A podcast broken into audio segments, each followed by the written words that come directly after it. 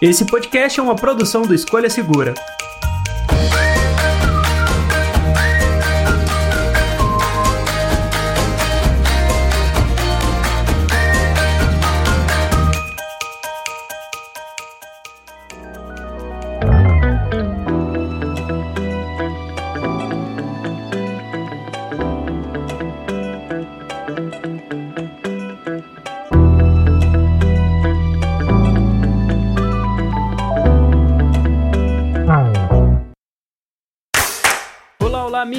Podcast do Escolha Segura. Eu sou o André. Eu sou o Clayton. Olá pessoal, aqui é o Jefferson. E hoje vamos comentar sobre segurança dentro do seu smartphone, ou melhor, dicas para você não passar perrengue com o seu é, smartphone quando o assunto é segurança.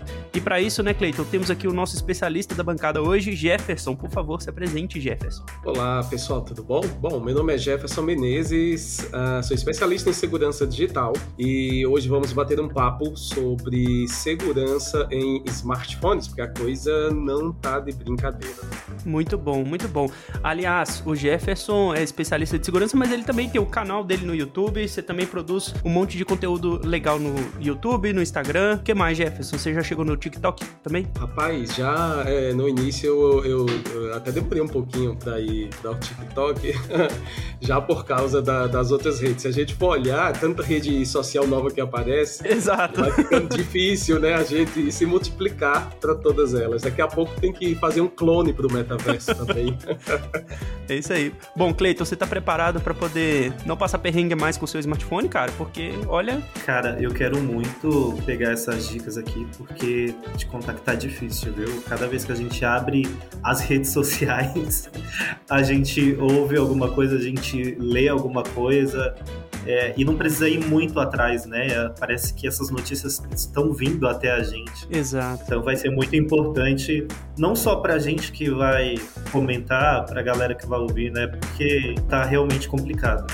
Exatamente. Bom, então com essa pequena introdução aqui, vamos para a sessão de recados do episódio de hoje.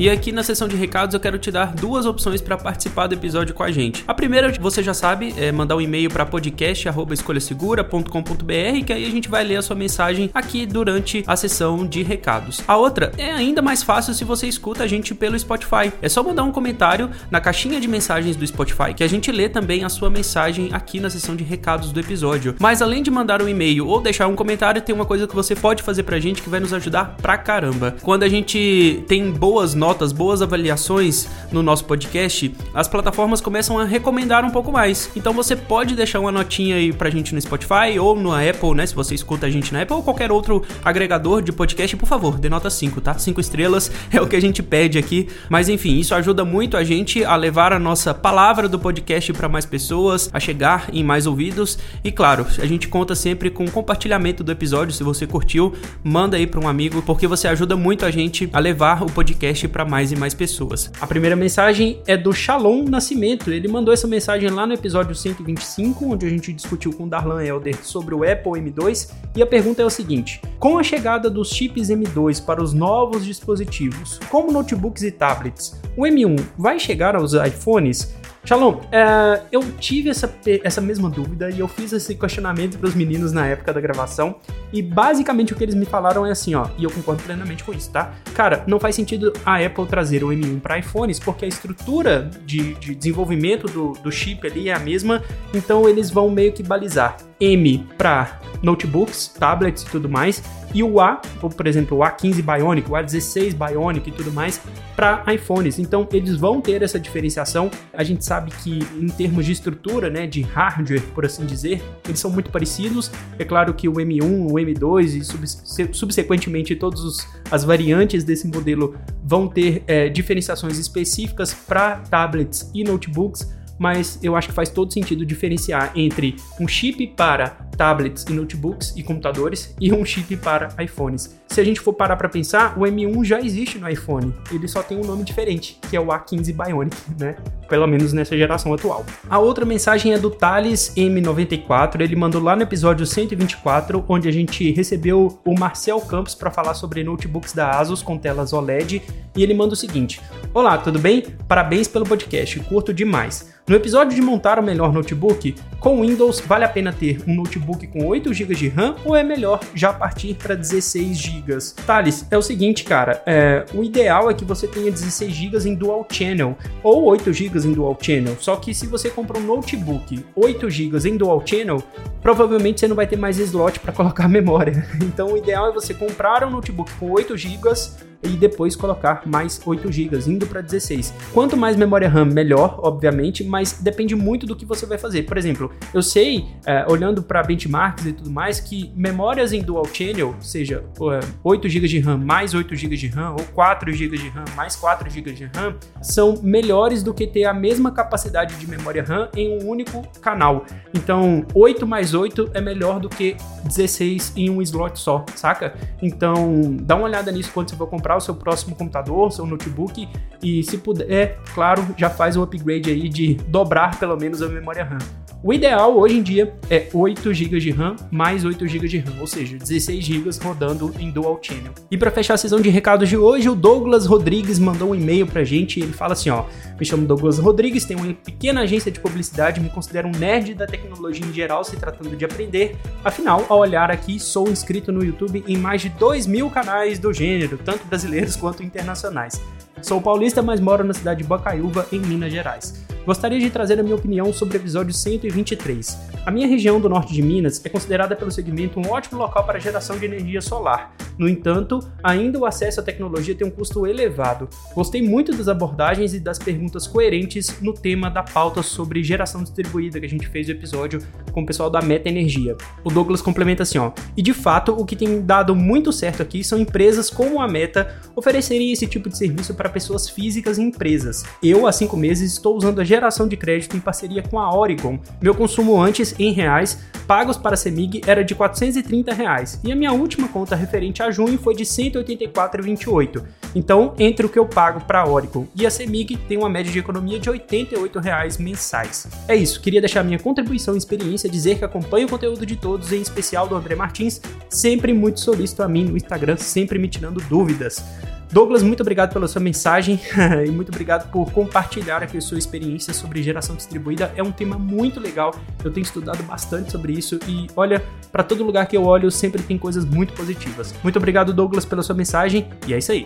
E uma última coisa para quem é realmente fã do podcast Escolha Segura. Se você gosta de acompanhar os bate-papos que nós temos aqui no podcast e quer ter a possibilidade de conversar diretamente com a gente, nós temos uma plataforma de apoio financeiro do podcast no Hotmart Sparkle. Para quem não conhece, com o Hotmart Sparkle, nós temos uma comunidade onde todos os apoiadores têm acesso ao nosso feed de informações, seja com textos, vídeos e fotos relacionadas ao podcast. Tudo é um aplicativo muito simples de usar. Nós dividimos os apoios em três níveis. No primeiro nível, você apoia financeiramente o projeto e em todos os episódios o seu nome vai estar na descrição do podcast. No segundo nível, além do benefício anterior, você vai ter acesso a um grupo fechado no Telegram, onde toda a equipe do Escolha Segura que você já ouve aqui no podcast vai estar também. E no terceiro e último nível, você tem o seu nome citado em cada novo episódio. Acesse o link da descrição da publicação do podcast e veja se esse valor faz sentido para você. Se você puder ajudar financeiramente o projeto, vai ser muito importante pra gente, pra gente conseguir fazer esse podcast crescer cada vez mais. Mas se você não puder, não fique triste não, porque você consegue ajudar a gente também de outras formas, como eu comentei, mandando e-mail, mandando comentário, dando nota pra gente nas plataformas de podcast e o mais importante, compartilhando o episódio com seus amigos e amigas. E agora sim, bora pro bate-papo.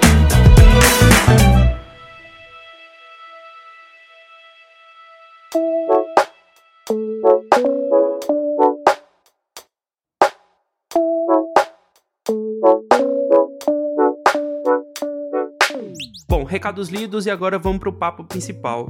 Jefferson, eu queria começar o podcast hoje já te perguntando se você deu uma olhada há pouco tempo atrás uh, no Twitter um caso de uma pessoa que teve o seu iPhone roubado, só que naquele momento em que ele foi roubado não estava bloqueado. Então a pessoa teve acesso a todos os aplicativos, a mudar a senha e tudo mais. E cara, eu fiquei pensando no pânico dessa pessoa que teve várias tentativas de acesso à conta do Nubank, eu não sei de outros bancos, mas ele relatou do Nubank que teve, tipo, tentativa de transferência de dinheiro, de uso do cartão, sabe? E eu fiquei assim, em pânico, cara, porque uma coisa é você perder o seu smartphone, né? É, sei lá, deixou na, cafete, na cafeteria, alguma coisa assim, ele tá bloqueado e aí a pessoa vai ter uma certa dificuldade para poder acessar os dados ali do, do, do, smartphone. E a outra é você ser assaltado, furto, é, não sei se é assalto ou furto, eu sempre confundo, acho que é furto, né? Da pessoa simplesmente pegar o seu smartphone totalmente desbloqueado e aí começar a trocar senha de tudo. Porque, meu Deus, isso deve ser um pânico, cara. Graças a Deus eu nunca passei por isso, mas são coisas diferentes, afinal de contas, né? É, se a gente perceber, se há alguns anos atrás ter o celular roubado já ah, representava um prejuízo financeiro grande, né? As pessoas se preocupavam muito em ter o celular uh, roubado e com o aprimoramento da tecnologia você vê que de alguns anos para cá algumas quadrilhas se especializaram no roubo de celulares não apenas por causa do celular mais em si, mas principalmente por causa das contas bancárias das pessoas, né? Poxa, nossa vida hoje tá no smartphone, né? é, não tem como separar. Às vezes você fica pensando em meios, né? Muita gente até encontrou alguns métodos, vamos bater papo sobre isso, mas uh, como você falou, tá tudo ali. Você precisa do seu celular, você precisa dos aplicativos que estão ali para viver. No, é seu dia a dia, sua vida. E realmente, antigamente era só o celular, hoje não é mais, porque nesse caso que você citou, do celular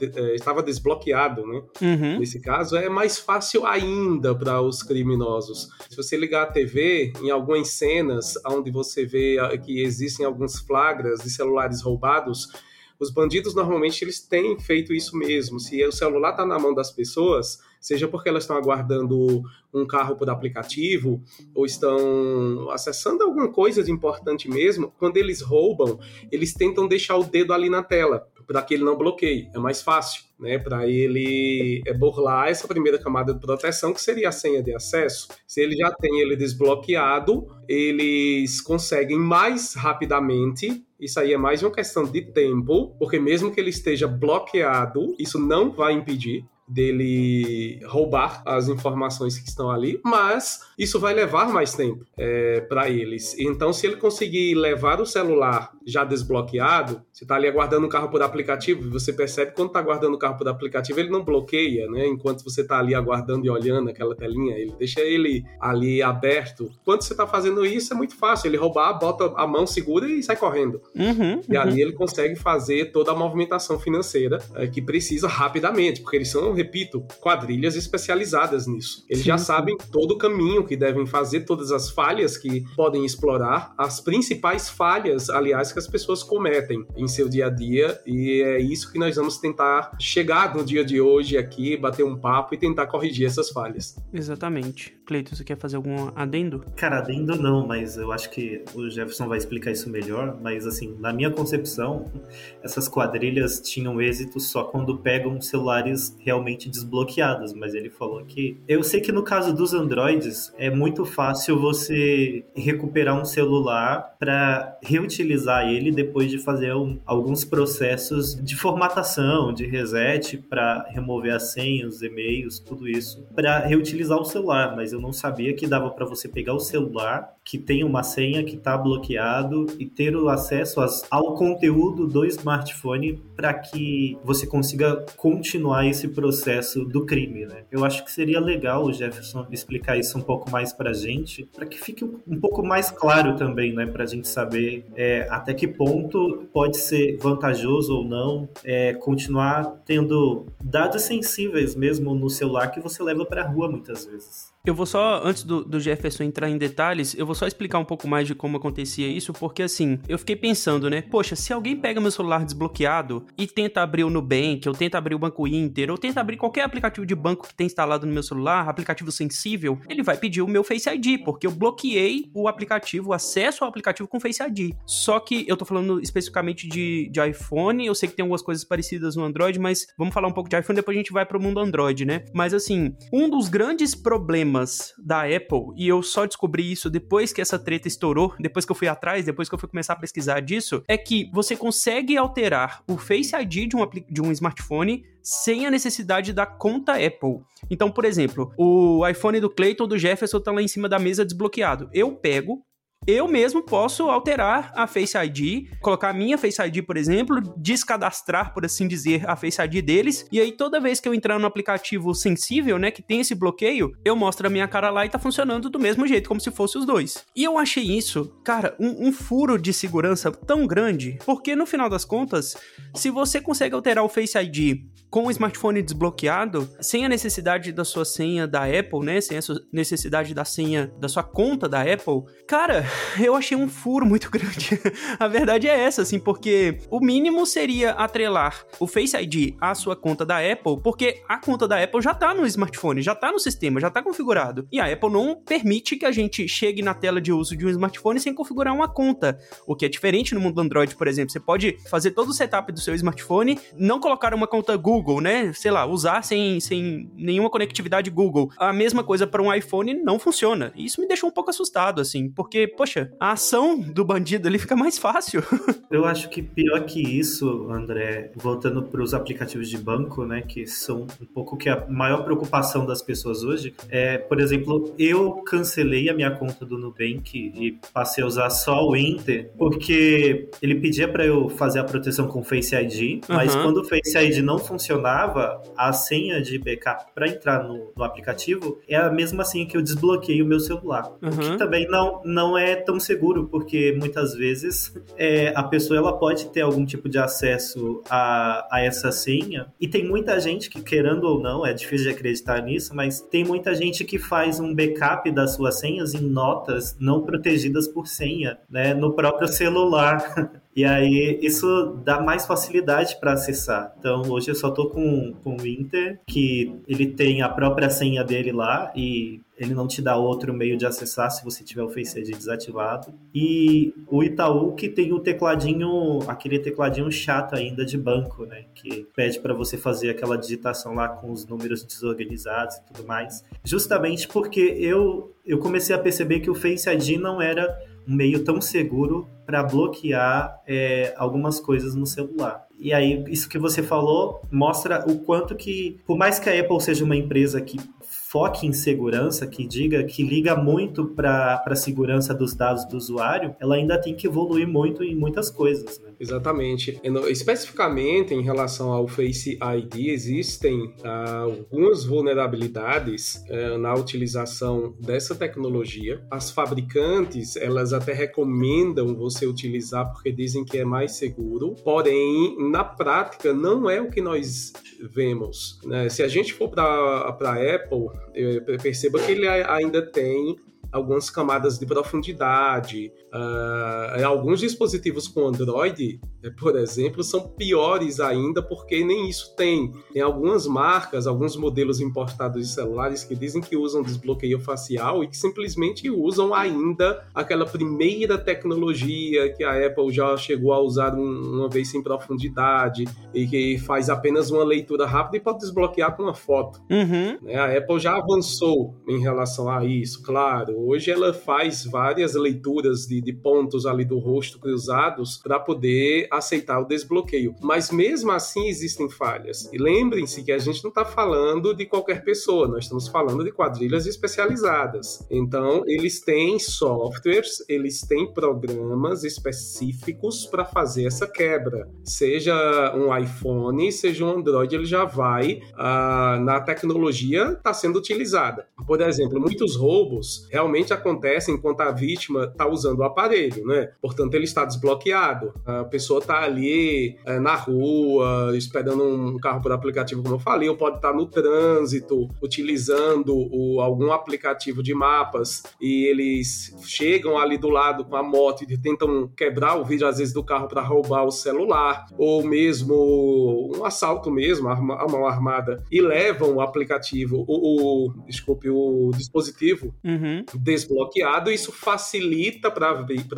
que o ladrão consiga fazer a ativação ou a utilização do chip em outro dispositivo, né, para fazer a troca daquela senha. É, mas existe modalidade de furto e roubo com celular bloqueado também, aonde a quadrilha normalmente varre a memória do aparelho com programas específicos para fazer a troca da senha ou mesmo para acessar através da senha original. Porque no caso da Apple, a gente realmente utiliza o Face ID, mas lembrem que tem realmente aquele PIN ao qual se você não tiver eh, possibilitado de usar o Face ID naquele momento, você pode digitar o número. Então, há uma senha de qualquer maneira ali armazenada e que ela facilmente pode ser quebrada através de programas específicos.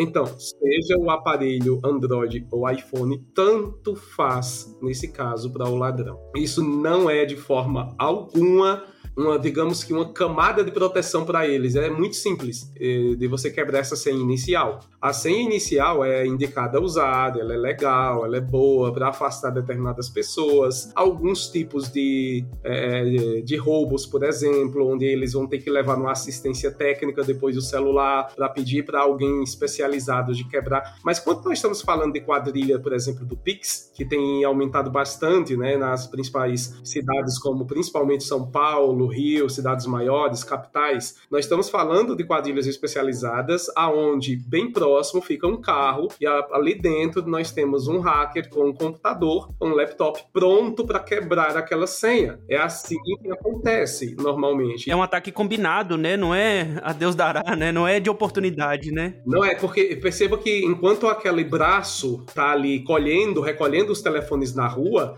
existe uma quadrilha já ali nos veículos aguardando para colher os telefones e fazendo a quebra, porque é uma questão de tempo. O usuário que foi roubado, ele pode, ele vai rapidamente, no menor tempo possível, ele vai acionar os bancos, ele vai avisar que foi roubado, ele vai tentar fazer o bloqueio e eles sabem disso. Então, às vezes, essa janela de tempo, infelizmente, é grande. Até a pessoa conseguir fazer tudo isso, em alguns casos, chegar até 24 horas. Poxa, se roubam meu telefone, é porque eu tenho acesso a outro smartphone. Mas sei lá, é, deixa eu pensar num, num, num, fator hipotético aqui. Se roubam um smartphone do meu pai, que tem conta de banco e tudo mais, até ele conseguir falar comigo, cara, já foi um tempo. o, bandido já fez estrago aí, poxa.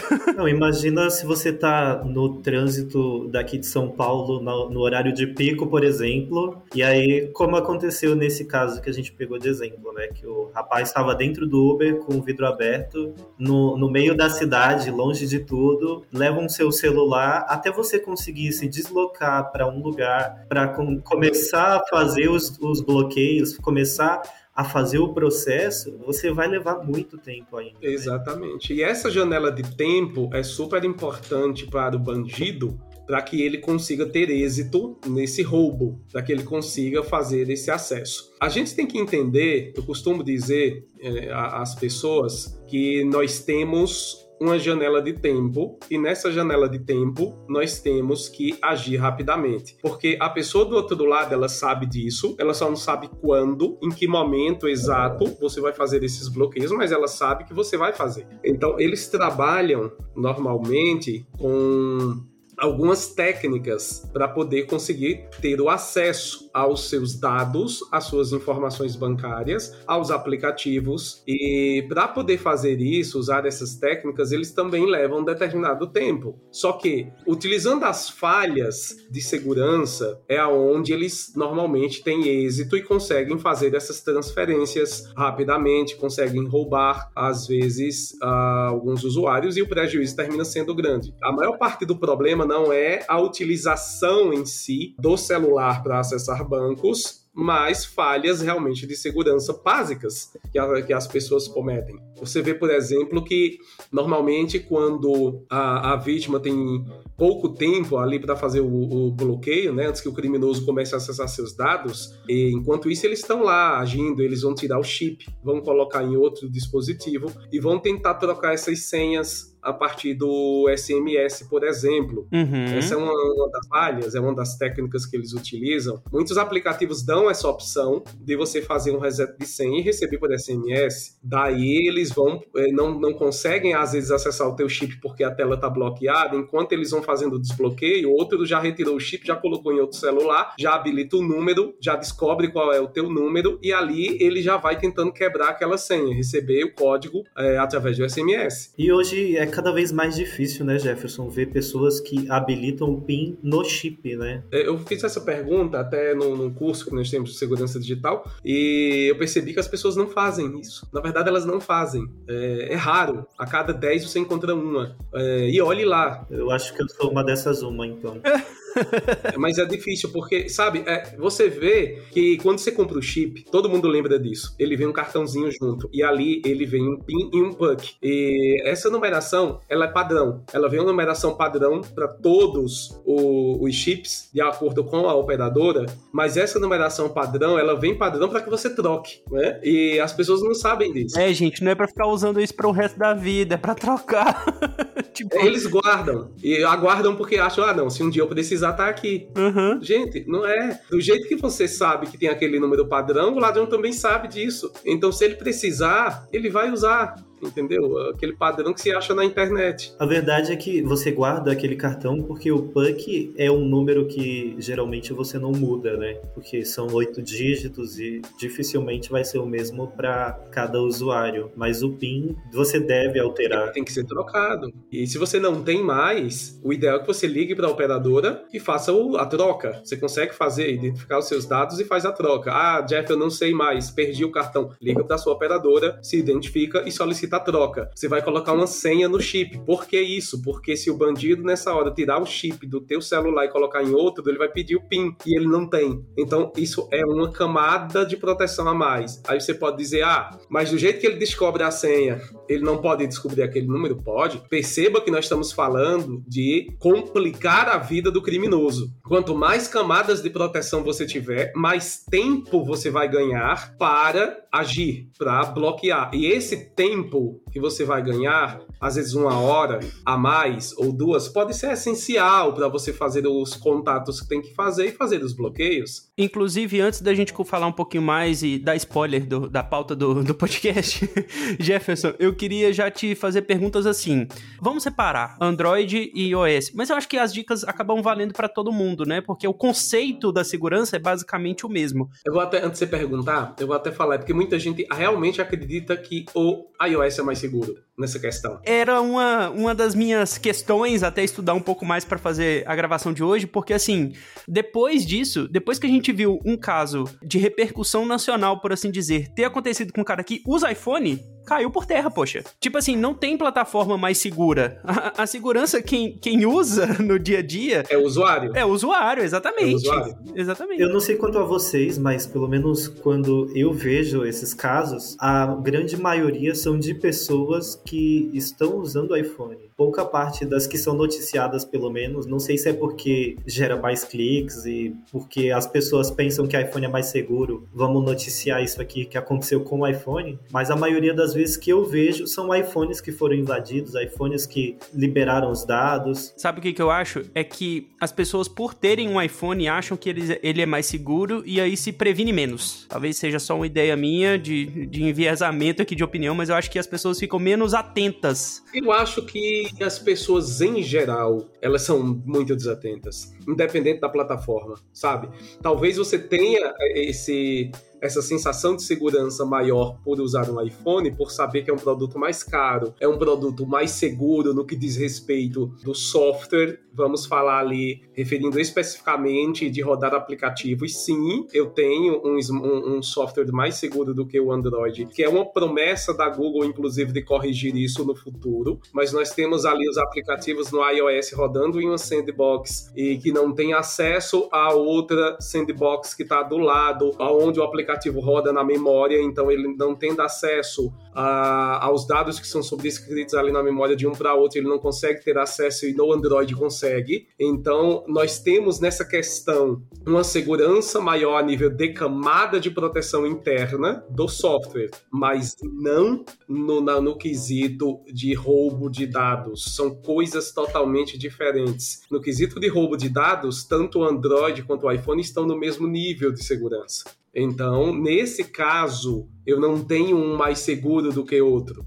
Porque para o bandido, repito, ele tem softwares específicos para cada uma das plataformas. Então não vai fazer diferença para ele. Pode fazer diferença no caso de um malware é, fazer um ataque remoto, pode fazer diferença por, por essa questão de sandbox que o iOS tem. Mas no caso de alguém que está especificamente, que é o tema do nosso podcast, roubando o teu celular para fazer uma invasão presencial, não vai fazer diferença nesse caso.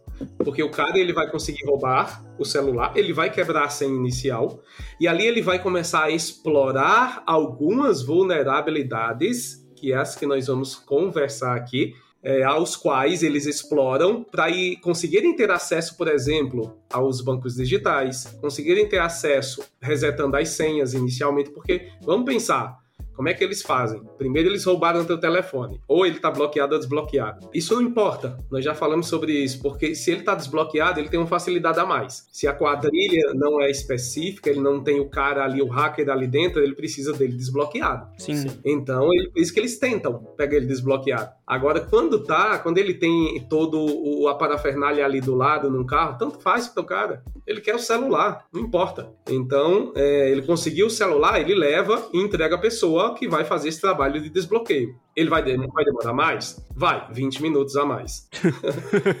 Poxa, Jefferson, achei que eu ia ter uma segurança aqui a mais, só que não, né? 20 minutinhos ele quebra essa senha, certo? Então, aí, ok, o que foi que aconteceu em seguida? Ele chegou na tela inicial do teu celular, não é? Uhum. O que é que ele vai fazer agora? Alguém sabe? A primeira coisa que eu tento me proteger, que eu imagino um cenário desse tipo, o cara vai tentar abrir o aplicativo do banco e ele vai clicar lá em esqueci minha senha, que aí ele vai ter acesso ao PIN para resetar a senha do banco, por exemplo, porque o meu chip que tá ali cadastrado no banco. Acho que eu não deveria estar tá falando isso publicamente, mas é, é a forma mais fácil de me pegar aqui na próxima vez, mas eu acho que era isso que o cara ia fazer. Não, mas assim, a gente tem que falar, na verdade, sobre isso. Muita gente, quando eu gravo vídeos sobre isso, né, o pessoal diz, ah, mas agora o Adson já sabe, né, também como fazer.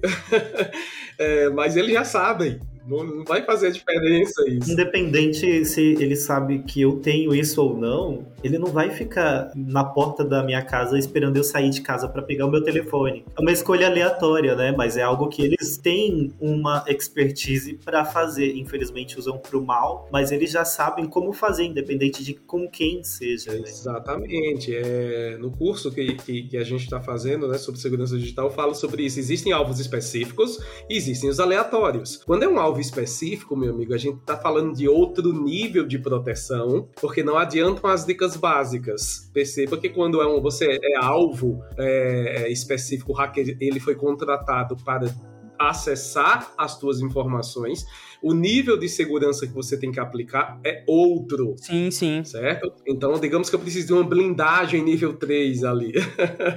Parafraseando ali os veículos, é, mais fazendo analogia. Mas se não, se eu sou um alvo aleatório, eu preciso do básico. E qual é esse básico? Realmente, quando o cara pega, ele primeiro vai fazer um levantamento de todos os aplicativos que eu uso para identificar quais os aplicativos e quais os bancos que eu tenho presentes ali naquele celular. Ele vai fazer uma varredura. É a primeira coisa que ele faz, é plugar o teu celular em um notebook e faz uma varredura para ver quais os aplicativos que existem instalados naquele celular, que são aplicativos financeiros e redes sociais. Ele faz uma, uma lista, né? Os aplicativos que importam versus os que não importam, porque ele não quer ficar perdendo tempo ali. Então, de posse disso, ele começa a acessar e realmente ele vai tentar utilizar o que for mais fácil inicialmente para ele fazer. Existe um conceito chamado low hanging fruit, que é a fruta mais baixa ou mais fácil de ser alcançada. Consiste em seguir o caminho mais simples para se chegar a um objetivo, e esse é, conceito é muito usado pelos criminosos. Eles sempre vão tentar os métodos mais fáceis de se conseguir no menor tempo possível. Inclusive até os alvos mais, mais fáceis, né? Tipo assim, na hora de ir atrás de, um, de, de uma pessoa, de um, uma vítima, no final das contas, até os alvos eles tentam pegar, por assim dizer, os mais fáceis, né? Exatamente. Uma vez eu vi entrevista de um ladrão, né? Ali ele falando pro delegado, não, claro, mesmo sendo um quadrilha especializada, se você tem dois carros na rua, eu vou dizer que um carro com alarme adianta alguma coisa para ladrão? Não. Quando ele quer roubar, volta a dizer. Se ele tem uma encomenda específica para aquele veículo, ele vai levar o veículo, certo? Se ele só vai demorar um pouco mais, mas se ele tem um com alarme e ele tem um sem um do lado do outro e é um, um roubo aleatório, é claro que ele vai preferir o que está sem alarme, porque é uma camada a menos de proteção. Então, partindo desse princípio, quanto mais camadas de proteção eu tiver em meu celular, melhor para evitar que isso aconteça comigo. Então vamos lá, ele acessa e está na tela inicial do teu celular. A primeira coisa que ele faz realmente é mapear. Ele faz um mapeamento para ver todos os aplicativos que ele tem ali. Em seguida, ele vai pelo caminho mais fácil, ele vai tentando resetar as senhas. Então, por exemplo, se eu tenho o aplicativo ali do banco A, é, ele vai no banco A e tenta é, ir lá, esquece senha. E é isso mesmo que você falou. É o mais básico, porque normalmente 90% do, e 99% vou até colocar assim dos casos, infelizmente, as pessoas erram nisso. Perceba que quando eu faço um reset de uma rede social, se eu, pegar o celular do André agora, ele me entregar é, na mão do Clayton para resetar um. Eu tô com ele desbloqueado já, já passei por essa etapa, e eu vou tentar desbloquear o aplicativo, por exemplo, de um banco ou uma rede social e eu não sei a senha. Primeira coisa que eu faço é ir lá, esqueci a senha. O que é que acontece em seguida? A rede social me envia um e-mail uhum. para um, um código de reset dessa senha. Só que eu também não sei a autenticação em dois fatores, caso você tenha, né, para acessar. Que ainda tem isso, né? Exato, é uma outra camada de proteção. Mas ok, inicialmente eu preciso só da senha. Eu não sei a senha e eu preciso saber. Então eu vou lá e clico em esquecer a senha. Chega para mim aonde é que chega o link para resetar essa senha? No e-mail que você tem logado no celular. Olha a falha de segurança. Porque você cadastrou esse e-mail. Foi você que fez isso, cara. É, você pegou na hora de cadastrar, você cadastra todos no seu Gmail que você usa ali, por exemplo. É, exatamente. Exatamente. Não é verdade? Aí o que é que acontece? Primeira coisa, eu clico em resetar senha e eu recebo um e-mail. Aí eu abro o aplicativo do e-mail, que não tem senha. Aí eu vou lá e toco em resetar senha. Aí o ladrão vai, escolhe uma nova senha, ele resetou a tua senha. Primeira camada de proteção quebrada. Então, segunda, né? Primeiro foi a, a usou com softwarezinho assim. Então, ele já, já sabe a senha porque ele acabou de escolher uma senha para você. Aí ele, poxa, tentou acessar com aquela senha, é necessário um código de autenticação em dois fatores. O que é que ele faz agora? É simples. Novamente, ele vai lá e seleciona que quer receber o SMS. Ele recebe aonde? No celular, no que celular. já tá desbloqueado. Acabou. Ele digitou o código, tá dentro. Entendeu? É muito fácil. Estou levemente desesperado neste momento, Jefferson. Muito obrigado. um pouco de crise de ansiedade, né? Mas. Né? Tá bom. Mas eu acho que é importante a gente saber essas vulnerabilidades, porque é assim que a gente conhece uh, o ponto fraco do nosso sistema de segurança, né? Exato. Eu tenho, por exemplo, uh, no podcast, no último podcast que a gente gravou, a gente enfatizou bastante o uso de senhas fortes, de two-step verification, né? Que é o, a verificação de duas etapas, é, seja por SMS ou por um aplicativo e tudo mais.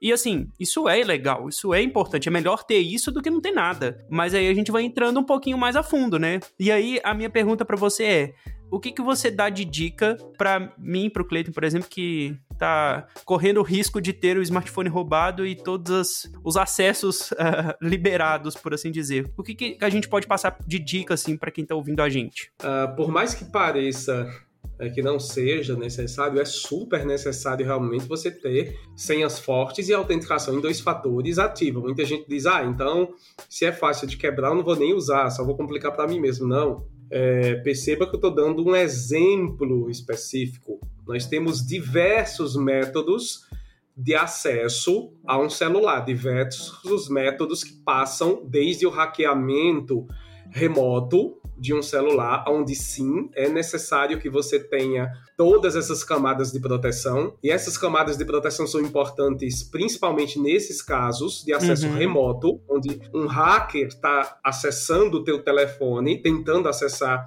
para quebrar essas senhas. Como eu tenho outras dicas para esses casos específicos, onde a, o, o assaltante tem um acesso físico ao teu celular. Mesmo que o celular seja que esteja sendo roubado, esteja devidamente bloqueado, não é difícil desbloqueá-lo, né? Esse é o primeiro ponto, você tem que saber disso. Eles podem, inclusive, procurar informações no próprio celular da vítima como uma ficha médica. No iPhone, por exemplo, as pessoas costumam deixar cadastrado ali a ficha médica, né? O que é importante em alguns casos, mas é importante que você não deixe informações ali aparentes como data de nascimento, por exemplo. E isso pode fazer com que a pessoa já tenha uma informação importante sobre você. Uhum. Uma data de nascimento, um e-mail, o seu número de telefone, tudo isso facilitaria esse acesso para o criminoso. É importante usar, mas nesse caso específico, uma das coisas que você precisa fazer o quanto antes é, em um celular é aprender a não usar o e-mail de reset logado no celular. Sim. Isso é uma das falhas principais que as pessoas cometem hoje em dia. É uma dica que dá para a gente deixar aqui. É uma mudança, só que é uma, passa por uma mudança de hábito, não é? É, das pessoas. É, você tem que entender que nós estamos vivendo uma realidade diferente. Não, não dá mais para simplesmente usar as dicas básicas de ter uma senha segura, que é importante, e ter uma autenticação em dois fatores. Você precisa fazer outras coisas. O seu e-mail que você cadastrou, você precisa de um outro e-mail. Cria um outro e-mail, se você não tem, e utiliza esse e-mail apenas para você fazer reset de senhas de redes sociais e bancos, por exemplo. Eu posso dar só um, um testemunho aqui, Jefferson, que você falando sobre isso, eu me mudei recentemente, né? E aí algumas coisas ainda estão dentro de caixas e eu não consigo encontrá-las facilmente. e aí, quinta-feira eu troquei de celular e aí eu precisava cadastrar uh, algumas coisas no celular novo que não puxaram do backup, por questão de segurança, óbvio, que bom que não puxou. E aí eu não consegui encontrar o caderno que eu tenho anotado a senha do meu e-mail de reset de senhas.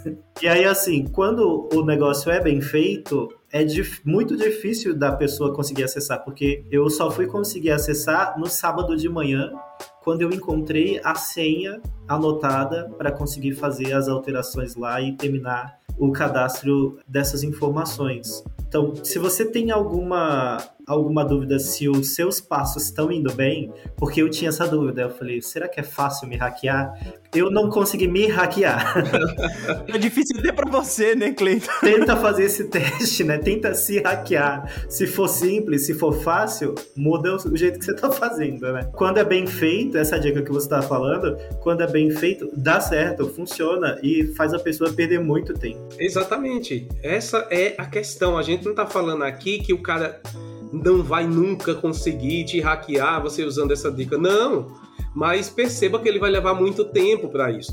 Agora imagine você se esse e-mail que você vai ter a partir de hoje, espero eu, não logado no seu celular, é um e-mail que contém uma senha realmente segura com no mínimo 12 desejáveis 16 caracteres é, que a gente falou no último podcast que, que falamos aqui, é uma senha que inclui letras, maiúsculas, minúsculas, números não repetidos e tem uma autenticação em dois fatores também ali que não vai chegar no SMS do seu celular. Importante, você desativou o SMS lá na configuração. Imagina isso. Cara, o cara vai perder muito tempo talvez consiga até desistir. Eu acho que na primeira vez que ele se deparar com a tentativa de reset de senha e não chegou no e-mail que tá ali logado, ele já deixa pra lá. Ele já se frustra. Porque é um negócio muito difícil, ele vai atacar a próxima vítima. Exato. Não, mas é por aí, entendeu?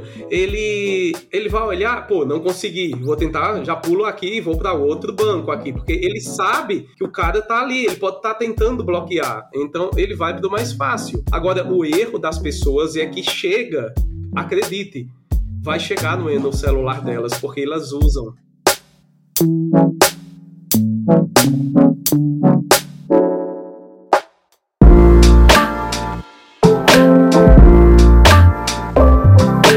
Assim, Jefferson, uma pergunta, né? Você como especialista, a gente está aqui para aprender. Eu ouvi há alguns dias atrás que uma alternativa é você cadastrar, por exemplo, se você é casado, cadastrar a recuperação da sua conta no SMS do telefone da sua esposa ou do seu marido ou de algum amigo muito próximo. É, você acha que isso seria eficiente? Porque, por exemplo, o Mercado Livre, muitas vezes ele só me dá a opção de WhatsApp, SMS, e-mail ou no próprio aplicativo só me dá essas opções. Eu não tenho uma opção que eu ache mais segura. E aí eu não tenho a opção também de alterar o e-mail que seja diferente do que eu criei o meu cadastro. Né? Tem que ser naquele e-mail que geralmente vai chegar. Coisas do Mercado Livre eu não tenho preocupação que cheguem no e-mail do meu celular, no meu Gmail, por exemplo, ou no meu iCloud. Mas aí a recuperação também chega lá. Você acha que utilizar o, o, o telefone de, do seu cônjuge ou de um amigo seria eficiente nesses casos? Partindo do princípio de, de segurança digital, o amigo estaria descartado. É, infelizmente, mas, mas seria. É, você pode usar o seu cônjuge? Pode, desde que a pessoa também tenha o mínimo possível de informações sobre segurança digital. Não adianta eu pegar uma pessoa que não tem tempo, que não gosta, que não quer, que não tá nem aí, ou diga, ah, não tenho paciência para essas coisas, toma, cadastra, e aquela pessoa não tem nem ideia, e você deixa as coisas importantes lá, pode ser um alvo fácil para um ataque hacker, tá entendendo? E se o, se o hacker faz um mapeamento, na, perceba até que ponto nós estamos falando. É, gente, você pode se proteger de um ataque é, presencial, de um quadrilha de Pix, mas pode ficar inseguro para um ataque hacker. Porque Sim. quando o hacker chega ali na tua rede, ele faz o um mapeamento e ele vê os, os, smartphones e os dispositivos que estão conectados ao roteador, ele vai identificar o celular do seu, do seu cônjuge. E se esse outro celular é mais fácil de, de hackear, ele vai começar por ele porque vai ter menos camadas de proteção, talvez. E se assim for, ele vai primeiro assumir o controle daquele telefone, então não adiantaria sim, pra, sim. nesse caso, entendeu? Não seria uma solução. Assim, em alguns casos pode ser, vai depender muito de caso a caso. Uh, Para esse caso específico que a gente está falando de um roubo de celular na rua, ok, porque não vai chegar. Ele vai tentar, vai tentar resetar, vai ficar aguardando e não vai chegar ali para ele, correto? Não vai chegar no e-mail e não vai chegar no SMS. Então ele vai desistir daquilo ali, porque ele não tem como acessar a partir daquele ponto. A falha de segurança normalmente se dá a partir do usuário, não da segurança do banco, repito. Então, nesse caso, como não há uma falha do usuário, ele pula para outro, ou para outro, ou então deixa ali aquele celular, formata ele, vai ganhar com a venda do aparelho, mas não vai hackear suas contas exceto se você é um alvo específico, como nós estávamos falando. Se você é um alvo específico daquele grupo, aí nós estamos falando de outro nível de camada de hackeamento, de proteção, ao qual nós não estamos falando aqui. Eu estou falando no caso de roubo por bandidos que roubaram na rua aleatoriamente e querem uh, acessar suas contas para transferir o Pix. Nesse caso, você ter ali um e-mail não logado e o SMS com senha no PIN, no chip e o reset não chegando através de código, vai adiantar. É engraçado você comentar o lance da segurança do banco, porque bancos, em geral, investem milhões de reais por ano para mitigar problemas relacionados à segurança. então, é, é, é, legal você comentar isso porque a gente, várias vezes, deixa muito a desejar do ponto de segurança, né? É, tem, que, tem que ficar claro isso. tem que ficar claro. Normalmente, a, a gente tem até uma, um, um é um ditado né, na, na, informática, né, que a gente antes eu trabalhava com suporte técnico e a gente costumava sempre dizer quem é da área sabe da brincadeira e sempre a gente dizia, eita, onde é que estava o problema, né? Quando chegava na empresa, o pessoal o gerente perguntava, e a gente dizia sempre, ele está sempre entre o teclado e a cadeira, o problema, ou seja, é sempre o usuário, cara. é sempre o elo mais fraco. É, eu, eu, já, eu já esperava a sua resposta sobre isso, mas é que, infelizmente, a, as pessoas, elas estão sendo pegas tão de surpresa, né, que a gente está tentando criar caminhos para tentar se proteger disso, criar caminhos para tentar se livrar dessas situações, mas eu não sei quanto a você, mas a, a sensação que eu tenho é que a gente vai dar um, um retrocesso de antes a gente tinha a facilidade de fazer o uso do celular a qualquer hora sobre qualquer coisa, inclusive sobre financeiro. É, mas se, se a gente não conseguir resolver esse problema logo, é provável que a gente volte à era dos bancões, onde você tinha que ter ou um cartãozinho com códigos ou um chaveirinho que te dá as senhas físicas ali para utilizar e também começar a marcar hora para utilizar o, o banco, né?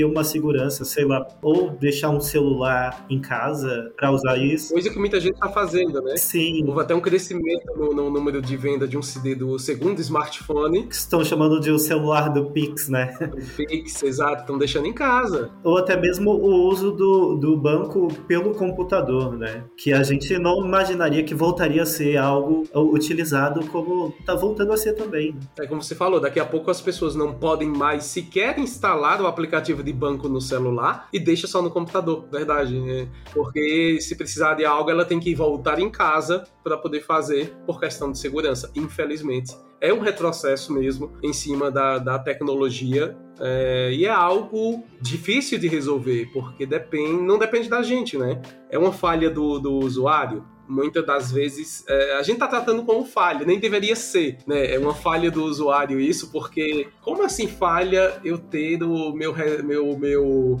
e-mail, é, o receber o reset no meu e-mail? Isso não deveria ser considerado uma falha, né? Mas tratando de, do, do cenário atual, a gente chama de falha de segurança, mas não deveria. É um retrocesso, infelizmente. É que a gente esquece também que muitas vezes o por exemplo, eu posso falar pelos meus pais, né? Meus pais utilizam smartphone há muitos anos, mas só hoje eles estão começando a saber utilizar o smartphone porque até então é, minha mãe, por exemplo, utilizava a data de aniversário como senha para desbloquear o celular. Até eu colocar na cabeça dela que aquilo não era seguro, demorou um tempo. É, meu pai deixava salvo é, nos contatos os números dos documentos, minha mãe também. E, e salvava o documento assim, CPF, lá na lista de contatos, RG, endereço, CEP. Eu falava, gente, não pode, né? Isso.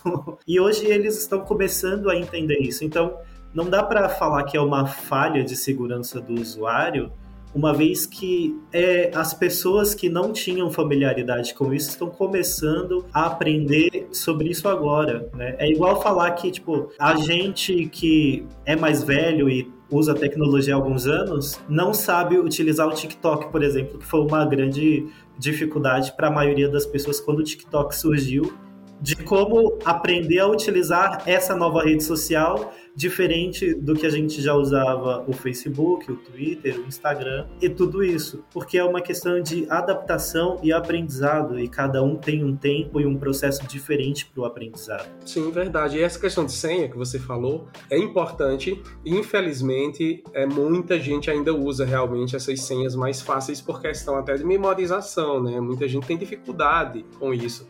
Tanto que os grandes consórcios de tecnologia estão desenvolvendo essa segunda camada de proteção para virar a primeira, ou seja, em breve nós não teremos mais senha. Né? Estamos bem próximos a eliminar a senha como nós conhecemos hoje, porque não existem mais combinações disponíveis no mundo. Pasmem, mas não existe. Qualquer uma que você imaginar e tentar já foi utilizada. Então, de posse disso, os criminosos têm verdadeiros dicionários de senhas, principalmente das senhas mais usadas. E quando estamos falando em senhas mais usadas, eu estou falando além de senhas de até oito caracteres. 1, 2, 3, 4, 5, 6, 7, 8. É, a, a, essa nem, nem, se fala. A, essa até a gente sabe, né? Mas perceba que as, assim, não adianta. Você pode pensar em qualquer senha aleatória, até oito caracteres, ela seria descoberta em 5 segundos por qualquer hacker, entendeu? Pode ser qualquer uma. Então é algo que realmente não adianta uh, hoje em dia mais as senhas. Aí você for falar para aquele pessoal realmente mais velho que tá usando há pouco tempo, meu amigo, ele vai dizer oito. Eu uso seis e comecei a usar um dia desse. E assim, não adianta. Em breve nós não teremos mais senhas, usaremos tecnologias diferentes, mas enquanto ainda temos, nós precisamos nos ater de realmente usar senhas com mais complexas. É, no mínimo ali, o aceitável são no mínimo 12 caracteres. Então são algumas dicas que eu deixaria para o pessoal. É, ter cuidado em, em, primeiramente, usar um segundo e-mail. É, você pode criar um e-mail, você pode até dizer, eita, Jeff, mas outro e-mail. É, infelizmente.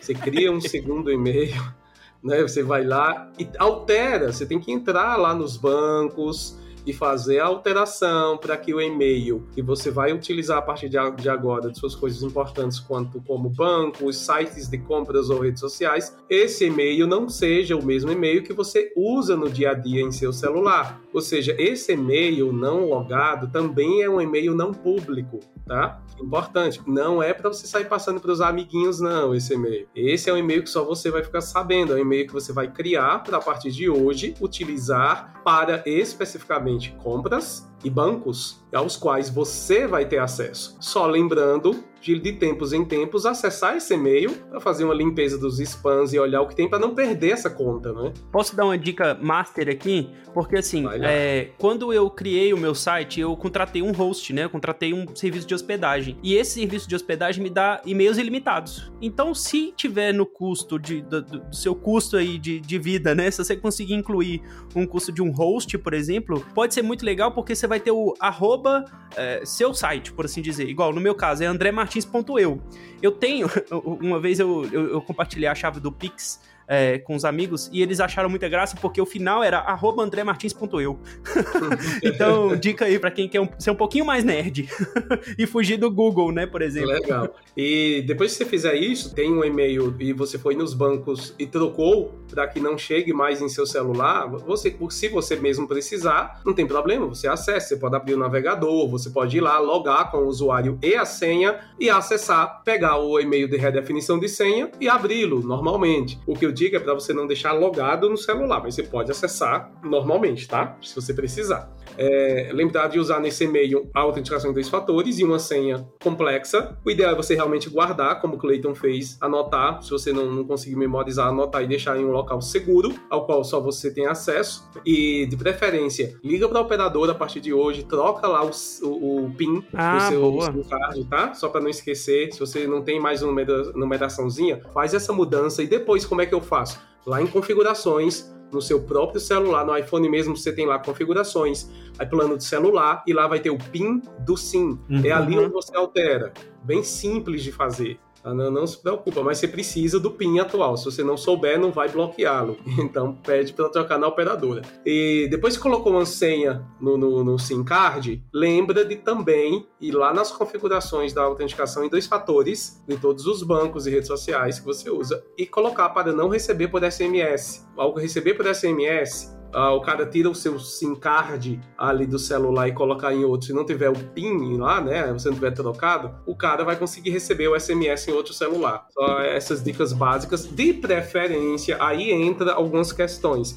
Você pode também complicar a vida do ladrão escondendo o aplicativo bancário em seu celular. Há alguns métodos de fazer isso. Tanto no Android tem a pastinha segura que você pode colocar, ou no iPhone você também consegue criar uma pasta e dentro da pasta colocar alguns aplicativos e bota o nome, por exemplo, aplicativos de edição e joga um monte de bobagem lá e vai criando várias páginas dentro daquela pastinha e coloca os aplicativos do banco lá no final. Isso vai impedir que ele saiba que tenha? Não, mas vai dificultar ele encontrar lembra do que a gente tá falando no começo. É tempo, meu amigo, que você tá ganhando. Esse tempo é necessário para você bloquear. Uma última dica, só para a gente não esquecer, super importante depois do advento dos bancos digitais, as pessoas acostumaram a sair criando contas em tudo que é banco, que às vezes nem usa. Se você for no registrato, por exemplo, no, do Banco Central e digitar lá, você vai ver o, o, o Até tem conta em todos esses bancos, tem, você vai ver o nome de, o número de instituições que você abriu e que está lá aberta e você não fecha. Então, o ideal é que você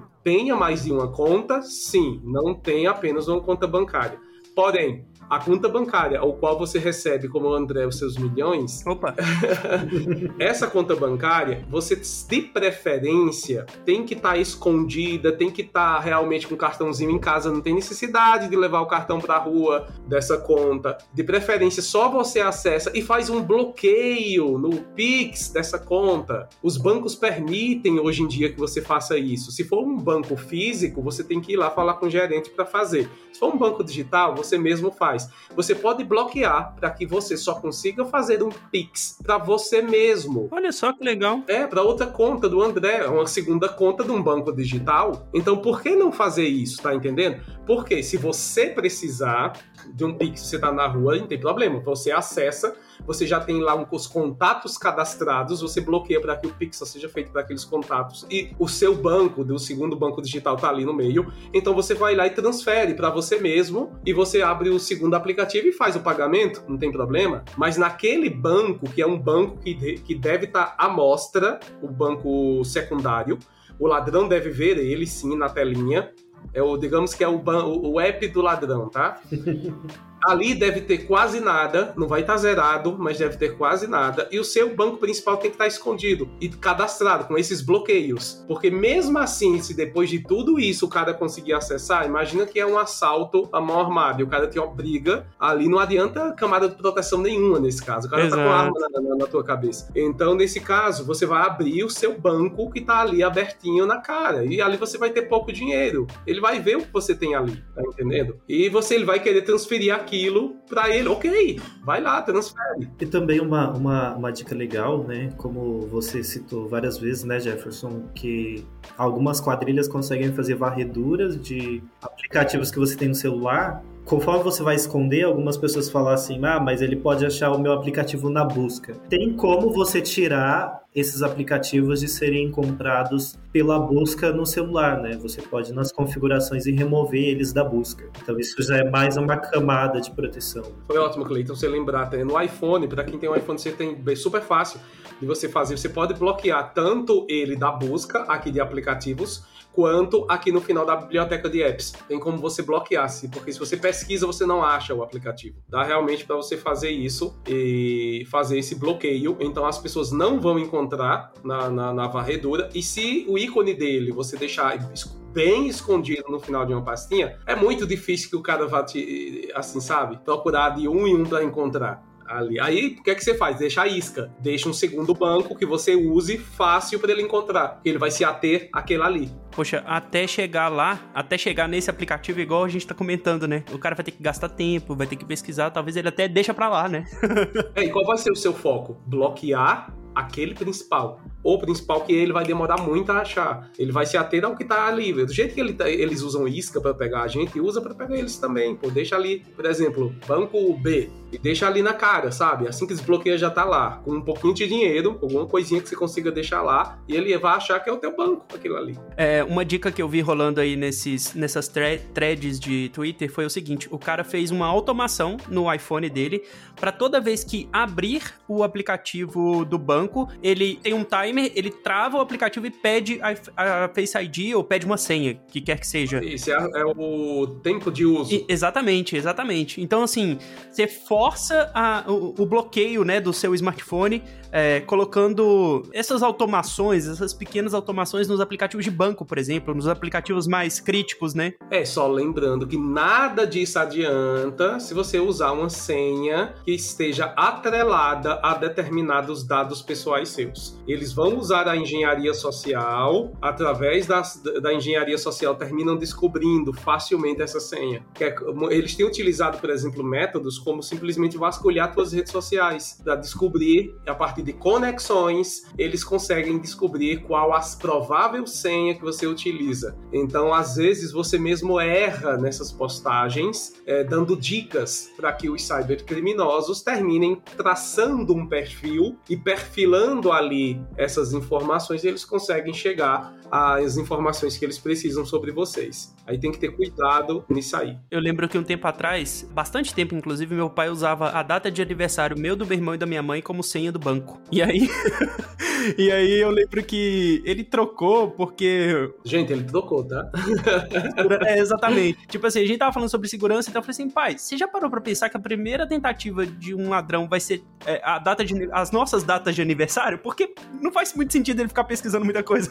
Aí ele foi e trocou e tudo mais. Hoje ele tem uma senha forte. É, aí o cara vai lá no Facebook, aí tá lá, data, faz aniversário hoje. Aí o ladrão, olha, a data que ele faz aniversário. Tipo assim, né? Ah, hoje estou comemorando a data, do, a data de aniversário do meu filho, aí do outro filho, aí da minha pronto, tem a data de aniversário de todo mundo. Exatamente. Não, mas eles fazem isso. Eu não sei se vocês já viram é, no, no, YouTube, tem um, um canal, toda vez eu esqueço o nome do canal, mas é um que o cara entra pra jogar com outras pessoas e é um nigeriano, eles passam por um nigeriano ao qual ele tenta identificar online nas partidas pessoas que são racistas para poder pregar uma peça com elas. Ao identificar, ali ele faz questão de entrar nas salas onde aquela pessoa tá, para poder eles criam grupos fechados, mas ele consegue quebrar o, o, ali a barreira e entrar naquele grupo. As pessoas dão um kick nele e ele volta. Dão um kick e ele volta. Só que aí, cara, o que é que você quer? O que é que você tá fazendo aqui? Tá um grupo privado, como é que você entrou? E ele, eu sei tudo sobre você. Aí começa a chamar o nome pessoal da, da daquela Olha pessoa ali, o nome verdadeiro, né? Que ele usa um nick. Ele, não, como é que você sabe meu nome? Como assim? Tô ficando desesperado aqui. E ele começa a dizer informações pessoais sobre aquela pessoa e daqui a pouco ele tenta eliminar a pessoa daquele grupo online, mas aí o telefone toca. É, o cara, por que, que você me tirou do grupo?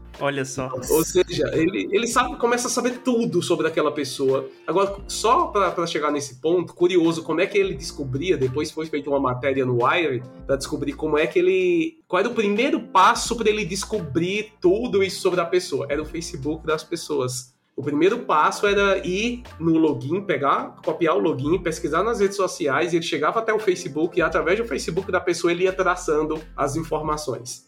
E ele conseguia montar uma verdadeira biblioteca de informações e depois ele chegava até o telefone, chegava até os e-mails, o nome, nome de pai, mãe, ele traçava tudo para depois usar contra aquela pessoa. Sim, sim. Então para você ver o quanto nós estamos vulneráveis ao postar coisas nas redes sociais. Você nem lembra. Ai, ai. Eu, eu só sei que eu saio dessa gravação de hoje meio aflito, meio em pânico, porque eu tenho que trocar a senha de novo, né? A gente fez isso há um tempo atrás, né, Cleiton? Deixa eu só tirar uma dúvida. A gente tá gravando um podcast pro Escolha Segura ou a gente tá escrevendo um roteiro de Black Mirror? Só pra eu entender. só pra ter certeza, né, Cleiton? é, mas é, é, assim, é incrível realmente, cara. Se a gente for a fundo, assim, de como é fácil eles chegarem até você por causa de, de, de rastros digitais que nós deixamos. Eu costumo dizer, são rastros que não são apagados, tá? Normalmente, são muito difíceis de serem apagados. Uma vez é, a pegada digital ficando, ela vai ficar online. Nós teríamos que dar um, um reset em nossa vida digital. Então, você nossa. teria que dar um reset em quem é o Clayton, quem é o André, quem é o Jeff do passado, para poder criar um novo personagem, se você quisesse ficar protegido de fato. São muitas falhas que nós deixamos ao longo do caminho. Clayton, qual o primeiro site que você vai abrir para trocar a senha de hoje? Porque, cara, não tem como não sair daqui hoje sem querer trocar uma senha. Não, espero que se ele não tenha, ele passe a ter um e-mail não logado, né? Eu acho que é a primeira coisa a, a fazer. E troque, se tá logado no celular, você vai tudo pro Gmail, troca cara imediatamente. Isso aí é uma falha grave Cara, desde a última vez que a gente gravou sobre segurança digital, eu acho que eu não recebo mais nenhum e-mail no Gmail, só spam. as, as, coisas importantes vão para outro e-mail e. Que bom saber disso. Tem coisas que estão em, em, outras, em outras contas.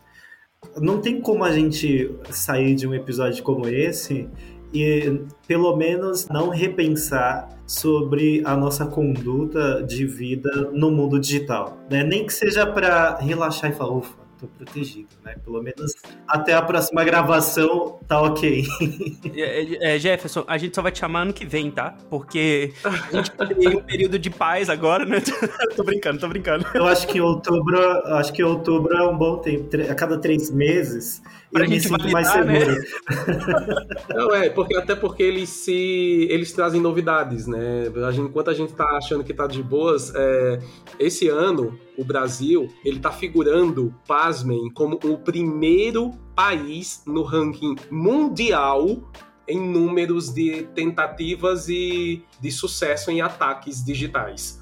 O Brasil está figurando em primeiro lugar, está sendo muito lucrativo dos cybercriminosos e temos visto vários episódios de grandes empresas que investem milhões sendo hackeadas. A última na semana passada, Fast Shop, né, gente? Fast Shop, a mais recente. Isso das grandes, né, que a gente sabe da, que a mídia divulgou. Mas todos os dias empresas médio, pequeno e médio porte é, sofrem com isso. Ai, dá, chega a dar uma aflição. Mas, Jefferson, muito obrigado por, pela, por, pela participação no episódio de hoje. Eu sempre fico muito grato quando amigos assim conseguem gravar com a gente sobre temas tão importantes, porque poxa, não existe nenhuma dica que a gente dê sobre segurança digital que passe batido, sabe? E eu já, na última gravação que a gente teve, umas pessoas mandaram mensagem pra gente agradecendo pelo episódio, agradecendo por dar esse, esse pontinho, sabe, de desconfiança. Poxa, será que tá tudo certo nas minhas, nas minhas senhas, nas minhas contas, né? É, vamos checar, né, pelo menos. Exato, sabe? Então eu fico muito satisfeito que você, como especialista, topa gravar esse conteúdo com a gente e os nossos ouvintes se atentam e, e, e veem uma importância muito grande nesse conteúdo, porque, poxa, é muito legal saber dessas coisas. Não é muito legal quando você vira para mim e fala assim: o Brasil tá figurando entre o primeiro de ataques, isso não é legal, mas não que é, bom que a gente tem conteúdo a respeito disso para correr atrás e pelo menos mitigar um pouco dos problemas que a gente tem quanto à segurança digital. Ah, com certeza. Eu acho que se todo mundo fizer um pouquinho e pelo menos é começar a se preocupar um pouco mais com a segurança digital, pelo menos você vai conseguir diminuir as possibilidades de você ser vítima de algo assim que é tão ruim, né? Algo realmente, como a gente falou no começo do podcast, o Cleiton até comentou, algo tão desesperador quando acontece na vida de uma pessoa. Mas estamos aí, que é, sempre que precisar, estou é, sempre me atualizando todos os dias sobre o tema, então pode contar comigo. E onde que as pessoas te encontram, Jefferson? Olha, tanto no YouTube, né, canal JTMS, no, no YouTube estamos por lá, é, redes sociais também, canal JTMS, seja Instagram, TikTok mais recentemente. Temos um curso de segurança digital. Fale um pouco mais sobre ele. Está disponível para comprar? Está é, tá disponível, está disponível no, no site, que é o canal jtms.com.br cursos. E lá nós temos um curso principalmente para todo. É feito para todo mundo. É, nós tratamos uh, o. Eu chamo de básico mas eu termino me empolgando um pouquinho. eu não consigo falar sobre esse tema sem um pouquinho mais a fundo, sabe? Uhum. Não, não rolar. Eu terminei dando muitos exemplos importantes para as pessoas. No mínimo, as pessoas vão sair com outra mentalidade e se preocupando de fato com suas vidas digitais e mudando hábitos, que é a proposta do curso, que as pessoas mudem seus hábitos para que o Brasil comece a figurar entre um dos países, pelo menos, que se preocupam, sejam um pouco mais seguros. E olha que daqui para frente a vida da gente vai passar para digital, né? Metaverso chegando, ah, tantas é. novidades de tecnologia. Aí sim, meu amigo, é que nós vamos precisar nos cuidar e aprender e dar importância a esse tema no dia a dia. Imagina um metaverso, gente, eu ser um sem teto digital. Não. Temos que, temos que ter um curso só sobre segurança no metaverso.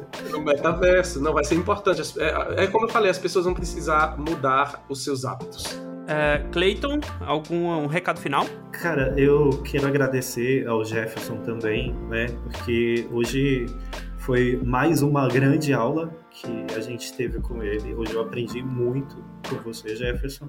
E, e falar para os ouvintes, né, que se você, assim como o André e eu, tá um pouco desesperado, põe em prática, né? Põe em prática tudo isso que a gente conversou aqui, porque já, já vai te dar um pouco mais de segurança, né? Eu acho que eu não saio tão desesperado assim por saber que eu tenho me esforçado para manter essa segurança e tem dado certo, né? Então, Bom, excelente, excelente. Eu já abro aqui então o convite para os nossos queridos ouvintes mandarem mensagens para a gente, né? É, compartilhar um pouco das atitudes de segurança e, claro, compartilhar também o que aprendeu no episódio de hoje, porque é sempre legal. E fica aí aberto a caixinha de mensagens do Spotify. É só você mandar uma mensagem lá no Spotify que a gente lê aqui na seção de recados. E também o e-mail. Sim, temos um e-mail onde a gente recebe mensagens de todo mundo, então pode mandar para podcast.escolhasegura.com.br Vai ser um prazer ler a sua mensagem aqui também. E, poxa, Jefferson, Cleiton, muito obrigado pela participação no episódio de hoje. E muito obrigado a todo mundo que nos ouviu até agora. Um grande abraço para vocês. Até mais. Tchau, tchau. Valeu. Tchau, tchau. Valeu, big beijos.